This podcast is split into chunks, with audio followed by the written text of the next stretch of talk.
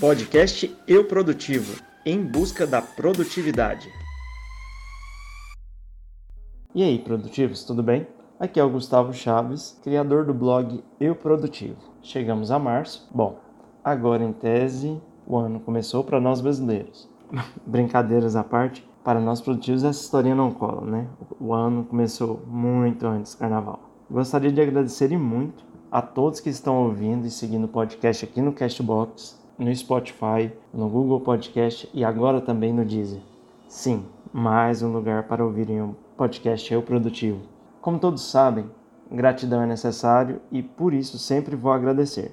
Espero trazer novos conteúdos, pontos de vistas e ideias para vocês. Indique o podcast para alguém que você conhece e que gostará do nosso conteúdo. Compartilhe nas redes sociais e marque o Eu Produtivo. Agora vamos ao assunto deste podcast? Quem me acompanha nas redes sociais e no blog sabem que eu uso o Linux.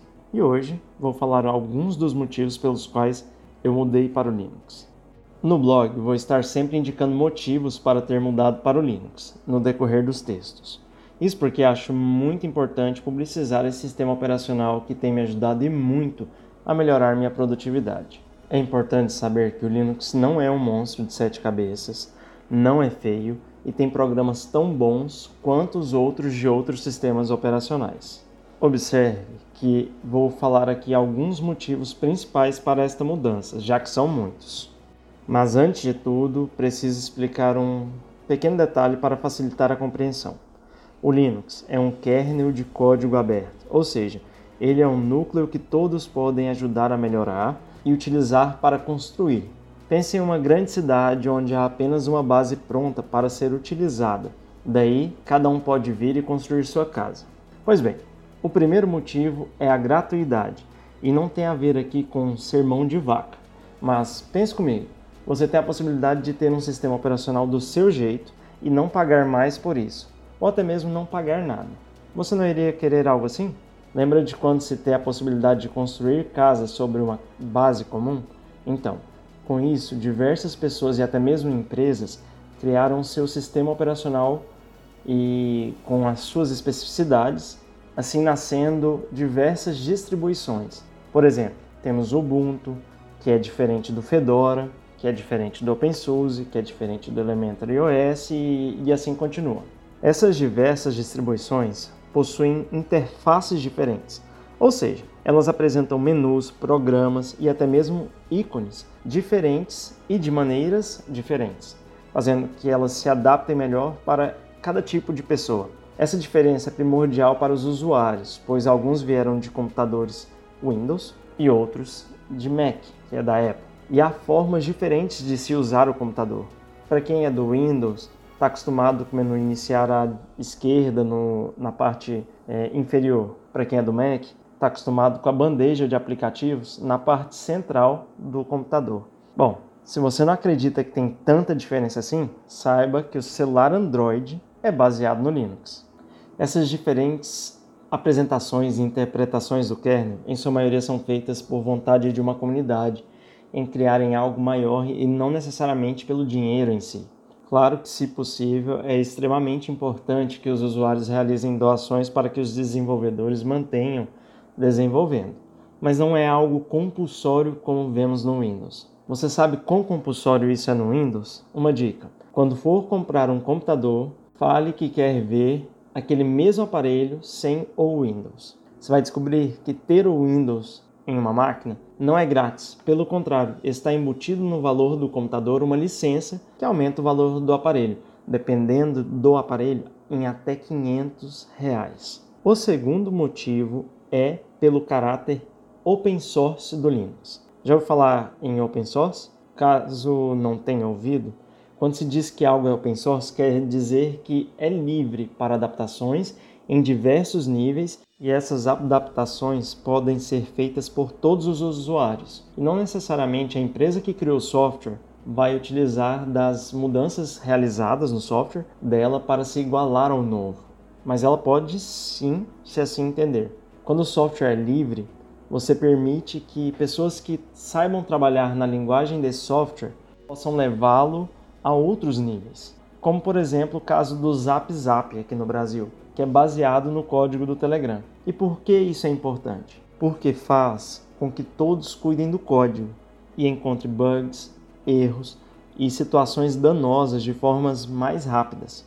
O Linux é frequentemente atualizado, pois diversas pessoas contribuem com a melhoria do kernel e das distribuições. Esse assunto vai ser bastante abordado aqui no Eu Produtivo, tanto no podcast quanto no blog, porque foi através de softwares assim que eu organizei a gestão do meu escritório.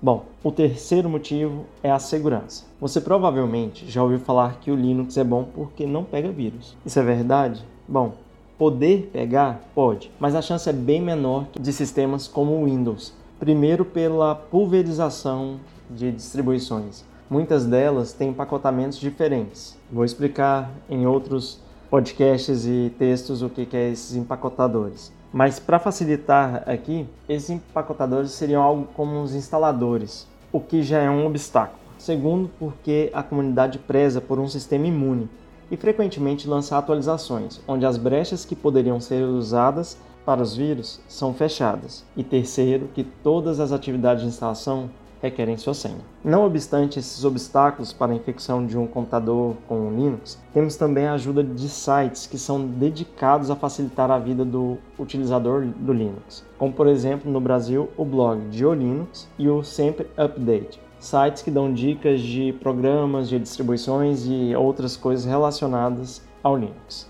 O quarto fator é a comunidade, que está em volta das diversas distribuições. Acredite, diversas pessoas no mundo usam Linux. Ainda está longe de ser o sistema operacional mais usado, o principal sistema do mundo, mas com certeza é hoje um dos mais utilizados.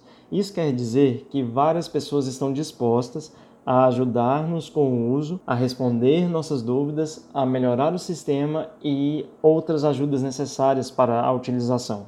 Todas as distribuições que eu testei e utilizei desde que iniciei o uso do Linux tinham fóruns de usuários que respondiam às diversas dúvidas, principalmente aquelas que podem nos dar certo desânimo em tentar algo novo. E quanto maior a comunidade, mais pessoas já erraram, mais pessoas já tiveram a mesma dúvida que você, mais informações sobre determinados assuntos foram criadas, e nisso quem sai ganhando é o usuário, que muito dificilmente vai ser deixado na mão quando buscar a solução de um problema. Mas e se você não achar a resposta? Simples. Pergunte que logo você terá a resposta para o seu problema. O último, mas não menos importante, pois diversas pessoas devem ter essa dúvida, é: ah, mas e os programas? Ah, sou acostumado com Microsoft Office, Photoshop e outros. Posso usá-los no Linux? Sim, você até pode usá-los dentro do Linux. Mas melhor que isso, você terá acesso a programas similares que realizam as mesmas tarefas com a gratuidade que o Linux oferece. Há programas proprietários, ou seja, aqueles que são pagos, mas são minoria. E em compensação aos programas pagos, sempre tem um programa livre, ou seja, grátis, que realiza função similar. Para o Microsoft Office, por exemplo, temos o LibreOffice, OpenOffice, FreeOffice e outros. Para o Photoshop, temos o GIMP e outros que você precisará provavelmente ter uma versão open. Como já citado acima, os blogs especializados acabam gerando conteúdos que facilitam a migração entre um sistema e outro e quais os programas relativos aos que se utilizam no Windows. Há muito mais a falar sobre o Linux, mas vamos explorando os temas aos poucos. Lembra do feedback? Fale aqui nos comentários, na postagem que está aqui na descrição ou ainda no aplicativo de podcast e o e-mail quais suas dúvidas em relação ao Linux. Agora vamos com a indicação da semana. Vou falar sobre redes sociais nacionais. Sim, você não me ouviu errado. Escrevi no blog sobre a Bivos e a Status. Vou deixar o link do que escrevi sobre as duas aqui na descrição. Por que estou falando delas? Primeiro de tudo, porque precisamos valorizar mais os nossos produtos nacionais. Reclamamos de que o Brasil é atrasado, de que falta isso ou aquilo, mas não paramos para reconhecer o que é feito aqui. Segundo, porque ambas as redes nacionais possuem potencial para o crescimento, cada uma com a sua especificidade, o que expliquei nas duas postagens de forma bem clara, mas vale a pena o teste para decidir se quer ficar em alguma delas. Se está passando pela sua cabeça que eu estou louco de indicar uma rede social, pois elas minam a produtividade, tenho duas coisas a dizer. Primeiro, que acredito na pluralidade de quem me ouve. Ou seja, Pode ser que uma pessoa que trabalha com marketing me ouça e inicie o trabalho nessas redes sociais, logo alterar sua produtividade facilitada. Segundo, que o problema não são as redes sociais, mas sim a forma como lidamos com elas. E aí, já baixaram o e-book das contas digitais? Importante lembrar que ele está disponível gratuitamente no blog. Vou deixar o link aqui na descrição e uma informação nova e relevante sobre ele. Já estou preparando a segunda edição, porque surgiram novas contas digitais e novas oportunidades para investimentos. Esse foi mais um podcast do Eu Produtivo. Obrigado novamente pela atenção como sempre digo e provavelmente vou dizer por mais algum tempo, é muito bom poder compartilhar as experiências com vocês, porque me torna mais reflexivo e aumenta minha criatividade para trazer novas ideias. Mais uma vez, aplicando o que tenho dito aqui no podcast e tem escrito lá no blog. Sintam-se à vontade para entrar em contato através de e-mails, deixar comentários aqui, isso engrandece nossas conversas, o podcast em si. Faço questão de respondê-los. Até a próxima Obrigado de novo e tchau, tchau.